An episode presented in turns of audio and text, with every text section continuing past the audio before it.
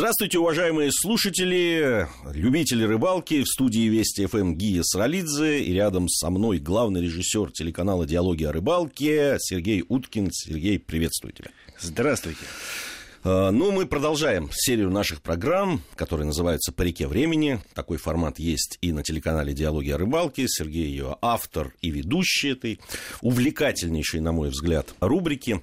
И сегодня мы поговорим об оснащении рыбаков. Спиннингистов в первую очередь. Спиннингистов в первую очередь. Вообще интересно, да, там, что было сто лет назад. Во-первых, слово спиннинг не очень было знакомо тогда да, спиннинг нашим рыбакам. Было не, не очень знакомо, это э, иностранное слово, и его ввели его использовали, но использовали э, крайне редко, особенно вот э, в литературе, в периодике на рыболовную тему. И тому есть причина – Тогда, в 1914 году, началась э, Первая мировая война, и я полагаю, что некоторые авторы э, этого журнала, по статьям которого мы идем, не очень э, приветствовали иностранные слова. Некий многим, возможно, рыболовам известный Павел Гаврилович Черкасов а, даже высказывался по этому поводу, чего же мы иностранные-то слова используем, типа того, когда есть наш, наш русский язык красивый, емкий. И, и... Ну, здесь параллель с современностью легко проглядывается. Не меняется ничего. Вот, вот это вот удивительная вещь. Называли спиннинг ужение верчением. Верчением, да катушка, ее вертишь. Как вот... мне нравится слово ужение. Я... Да. Верчение, оно, конечно, немножко так непривычно для нашего слуха, а вот ужение замечательное слово. Сергей, на самом деле, име... мы сейчас будем говорить о том, сколько тогда стоили, какие были, использовались и удилища, и катушки, и шнуры и так далее. Давай вот начнем с того, для многих наших слушателей, э, которые слушают нашу программу, но при этом не являются там активными рыбаками, расскажем, сколько сейчас может стоить. Примерно то же самое, о чем мы будем говорить. Сейчас диапазон, диапазон цен на вот спиннинговую оснастку очень разный. И разброс вот прямо можно сказать, что на порядок. А удилище может стоить от 200 рублей до 100 тысяч рублей. А понятно, что за 200 рублей это будет, ну, по сути, одноразовая удилище, которое для человека, наверное, который не часто ходит на рыбалку и не очень этим увлечен, э, есть и есть. Шнур или леска для там, спиннинга может стоить там, от 100 рублей до 11 тысяч рублей. Ой-ой-ой. То есть это плетеная леска с какими-нибудь кевларами волокнами, с какой-нибудь там особой пропиткой. И специалисты, э, люди, которые серьезно занимаются э, рыбалкой, э, которые занимаются спортом рыболовным, они, конечно, понимают и разницу, и эту цену в общем, есть люди, которые покупают это. Катушка безинерционная, безусловно, может стоить там, от 300 рублей, самая примитивная и простая тоже, по сути, одноразовая, до 120 тысяч рублей. Слушай, а вот сто лет назад э, тоже такой разброс цен был, или все-таки там все было попроще? Как выясняется, разброс цен был такой же. Вот удивительно. Разброс цен был такой же. Э, дело в том, что помимо вот этого журнала, про который мы говорили, «Рыболов-охотник» за 1915 год, э, у нас э, в редакции есть еще и каталог. Каталог Малиновского с рыболовными всеми принадлежностями. Он тоже за 1915 год. И оттуда можно как раз узнать и про цены, и, и как это выглядело, и из чего было сделано, и так далее. А в журнале, э, я уже говорил о том, что журнал являлся своего рода средством общения рыболовов, как сейчас э, какие-то сайты, там, блоги и так далее. Люди задавали вопросы, другие им люди отвечали, это было нормально. В одной из статей как раз она и начинается. Ответ номер один господину Марусьеву хорошая снасть для ловли и верчением должна быть гармонично скомбинирована. Кстати, ровно такие же слова можно и сейчас увидеть и на тех же блогах, и в тех же... Там... Скажи, вот ты уже упомянул человека, Павла Гавриловича Черкасова, который, ну, он, если не пионер, но, во всяком случае, он э, пионер. популяризатор и человек, который э, э, как это, раз о спиннинге, а вот о этом самом верчении очень много писал, говорил там и так далее. Вообще, там же очень интересно сам человек. Это, это очень интересный человек, и действительно он пионер для России. По сути, насколько я вот знаю, э, это практически он завез э, в Россию вот это вот уже не верчением. Будучи много за границей, работая там, служил. Э, во-первых, он барон из известного старинного рода баронов Черкасовых. Действительный статский советник. Действительный статский советник в общем, занимал приличную должность. И, будучи, бывая за границей очень часто и живя там, у него там было много друзей и знакомых, он э, познакомился с, с, с одним английским производителем и продавцом рыболовных снастей. И лет за 30 до описываемых событий, то есть до 1914 года, привез в Россию какое-то количество катушек и какое-то количество вот спиннинговых удилищ. Сам увлекся этим делом и начал увлекать своих друзей, товарищей рыболовов, писать об этом статьи. И потихонечку-потихонечку за 30 лет до какой-то степени это направление в рыболовстве стало популярным и в России. Ну да, там же был, он же создал первое такое общество, не знаю, как сейчас, клуб любителей, это, наверное, можно назвать, он русский союз рыболовов-удильщиков. Да, да, да.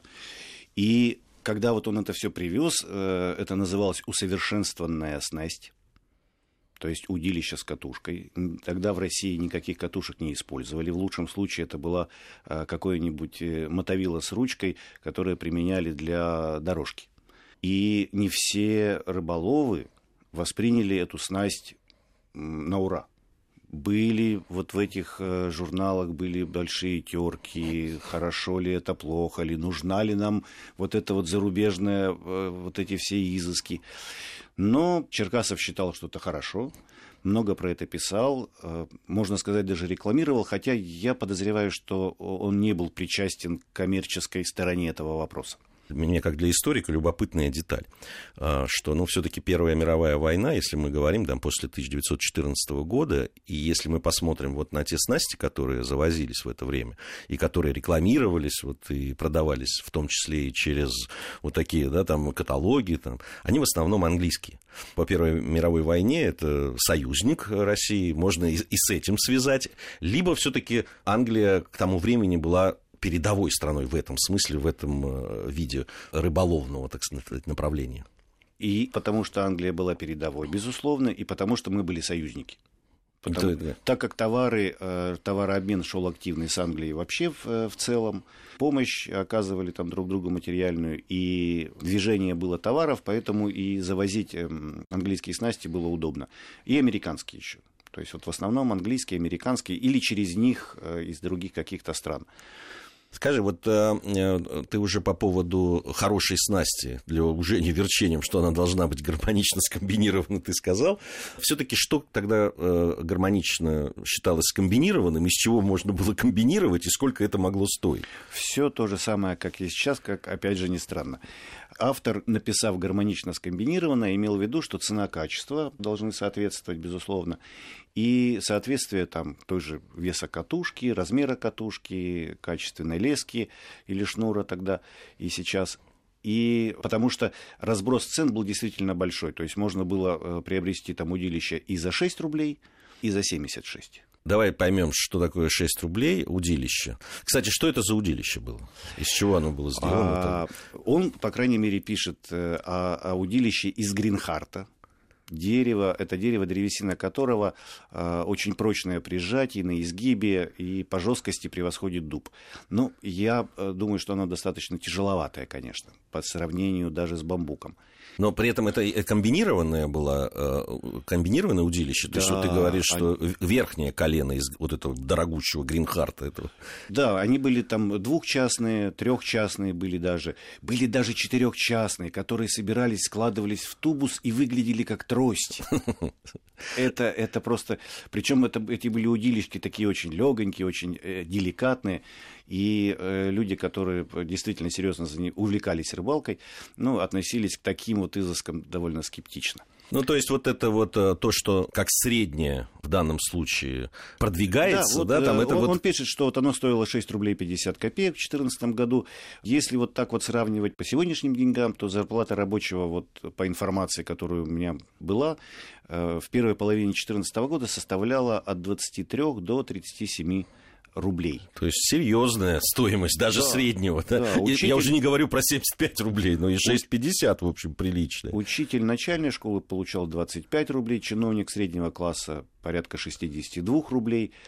Прикинув примерно по стоимости там, товаров и зарплат, я высчитал, что вот такое удилище как раз стоило вот там 6 тысяч, 7 тысяч рублей. И по нынешним временам там не дешевое удовольствие. Ну, в общем, да, не, э, не, не копеечное, конечно.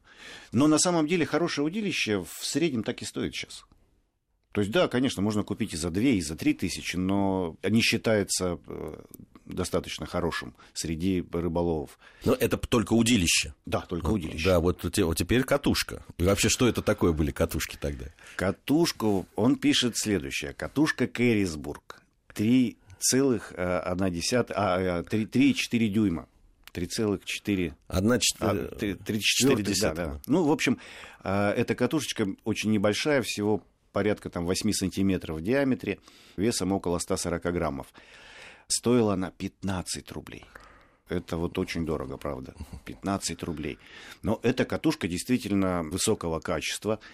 И в каталоге Малиновского она присутствует, и значит, так, такая ремарочка э, к этой катушке.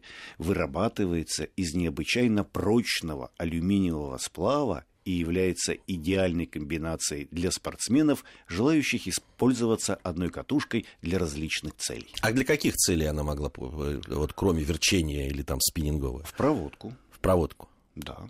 А, ловля в проводку. Причем мы чуть попозже я расскажу еще про одну катушку.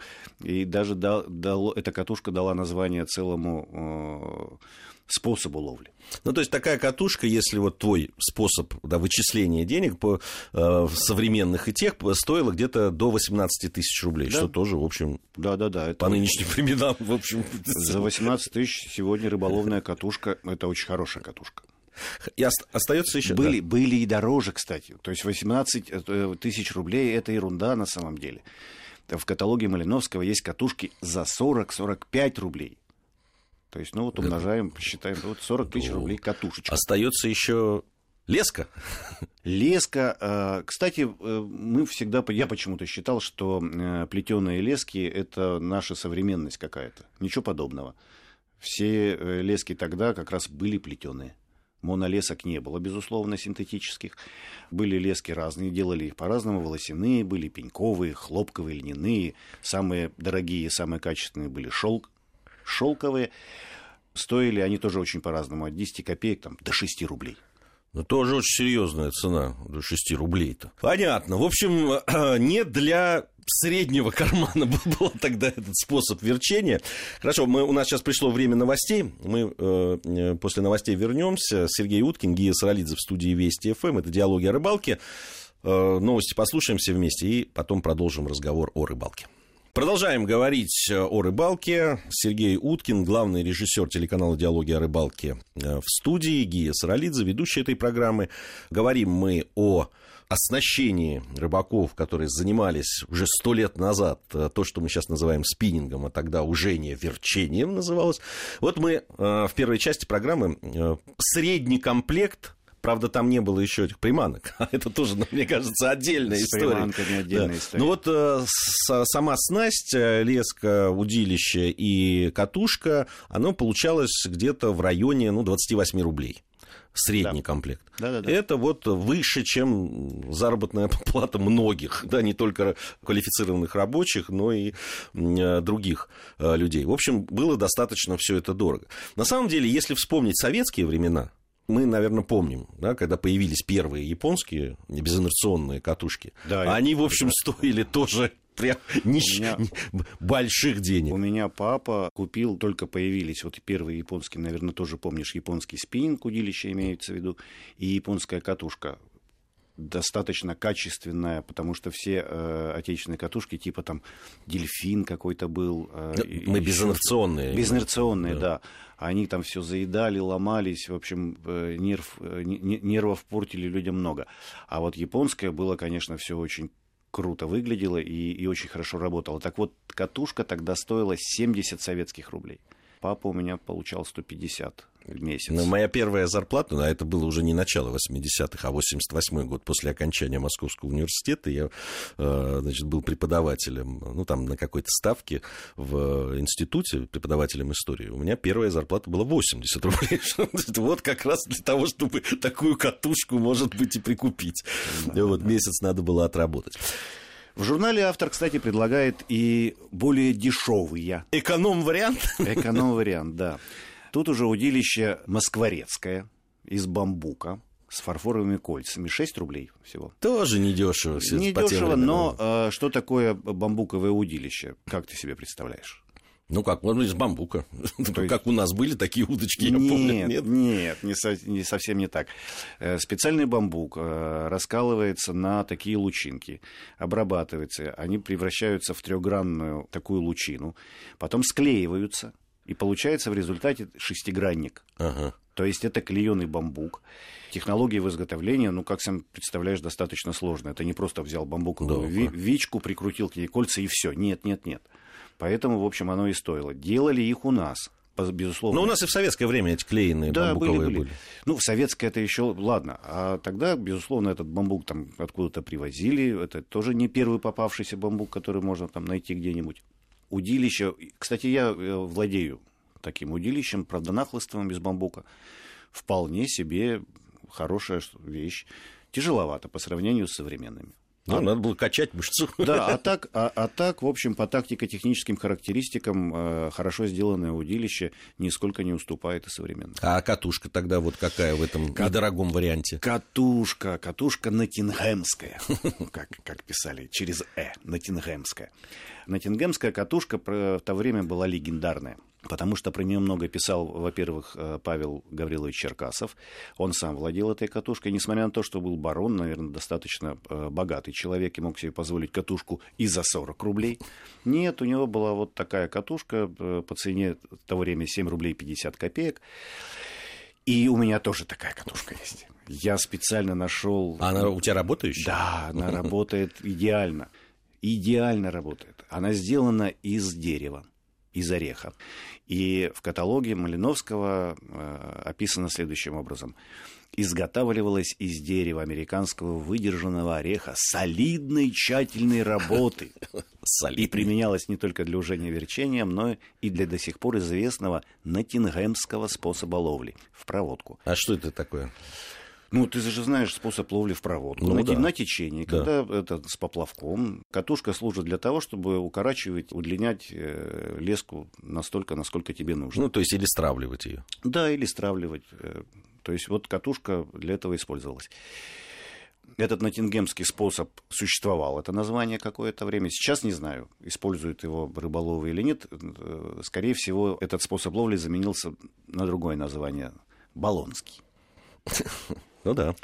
Принцип тот же самый, единственное, что э, изменилось, это название, потому что тут шло название от катушки на Тингемке, на Тингемской катушке, а Болонский идет от названия удилища.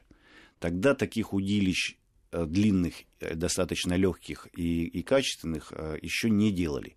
То есть были, безусловно, составные, но не было там с кольцами, с катушками, то есть вот такого, такого не было, оно появилось позже. А тогда был Натингемский, и рекомендовали вот эту вот ловлю с проводкой производить с помощью нахлыстовых удилищ. Оно легкое, и я как-то попробовал, и, в общем, очень здорово и ловко получается, потому что ты вот обычным нахлыстовым способом забрасываешь эту, э, этот поплавок ну, практически на любую дистанцию, которую тебе нужно. Слушай, вот мне очень интересна была информация о том, что первый клуб спиннингистов был создан в городе Вятка, да, это нынешний Киров. Э, вот интересно, да, что он не где-то в центре, мы же привыкли такие, да, эгоцентристы, в том числе, да, да, да. и с точки зрения, что все должно быть либо в Питере, либо в Москве, либо где-то. А здесь вот вроде бы такая достаточно дорогая, да, с, э, новая, какой-то из-за рубежа привезенный способ, и на тебе, вот вятка. Я вот не знаю, почему, почему именно в Вятке. Я думаю, просто потому, что там жил, жили люди, которые увлеклись этим способом. Конечно, все от людей, я да, уверен. и были кружки-то были повсеместно. По всей России в разных городах кружки рыболовов существовали. Просто в данном случае этот кружок, он прямо э, специализировался на ужении и верчении. Э, его руководителем первым стал э, Феопемп Парамонович Кунилов. Прекрасно. Известный Прекрасно. тоже в то время в рыболовных кругах человек. Он, кстати, был редактором вот Такой этого... Костя Кузьмин тех времен. Да. Он был редактором вот этого как раз журнала «Рыболов-охотник», который издавался тоже в Вятке. И девизом этого клуба с его подачи э, с 1914 года стала фраза «Раз сделавшись спиннингистом, не бросай этой охоты до конца дней своих, ибо нет большего наслаждения, нежели ужение рыбы, верчение. Но все-таки, видишь, слово спиннингист есть в, этом, в этой фразе. Хотя есть, есть и верчение. Есть, да. использовали, использовали. Я говорю, просто его использовали редко э, в то время как-то. Вот. Ну, а, они вот э, как раз у них связь с Черкасовым-то была. Э, и он... Да, они, эти активисты, они активно, э, активисты активно общались и обменивались информацией, потому что все было в новинку, все было непонятно, неизвестно. А сложностей очень много, потому что, наверное, ты сам начинал свое знакомство со спиннингом с инерционной катушки Конечно. и прекрасно понимаешь, что это значит. Конечно, не, ну, я тебе могу сказать. Если вот э, сейчас приехать в Грузию, как мы с тобой приезжали, или, допустим, в Азербайджане, когда мы были, да, какие катушки мы видели у многих там? Инерционные, Нева, да? стандартная. Стандартные. Да. Ну, ну, ими они, они невероятно популярны до сих пор. Ими да. не пользуются сейчас как э, для ловли именно спиннинга. Да, это правда. Да, в основном, да. Закидушки это... какие-то, mm. донки, вот только для этого. Я, допустим, начинал, я э, совершенно четко помню, как я ловил рыбу именно верчением, спиннингом с э, Невской катушкой. И это, это сложность была, это ее надо было отрегулировать, смазывать, чтобы она хорошо крутилась, причем с нужным. А ты когда начинал? Натягивал. Вот? Если, там, не знаю, по времени. Там, в советское. Махровое советское время. Пацаном был. Нет, вот я, я очень хорошо помню, когда я первый раз спиннингиста вот так увидел, близко, вот с э, безинерционными катушками, это был 88 год. До, этого я вот так близко их не, видел. Я, я, я уже в это время рыбачил и забрасывал с инерционной катушки блесну практически куда хотел. Да, были времена. Как быстро время течет. По реке времени вот такой проект э, на телеканале «Диалоги о рыбалке». Автор сегодня у нас здесь в студии Сергей Уткин. На этом время наше подошло к концу. Спасибо за этот разговор, Сергей. А через неделю, надеюсь, мы вновь встретимся. До свидания.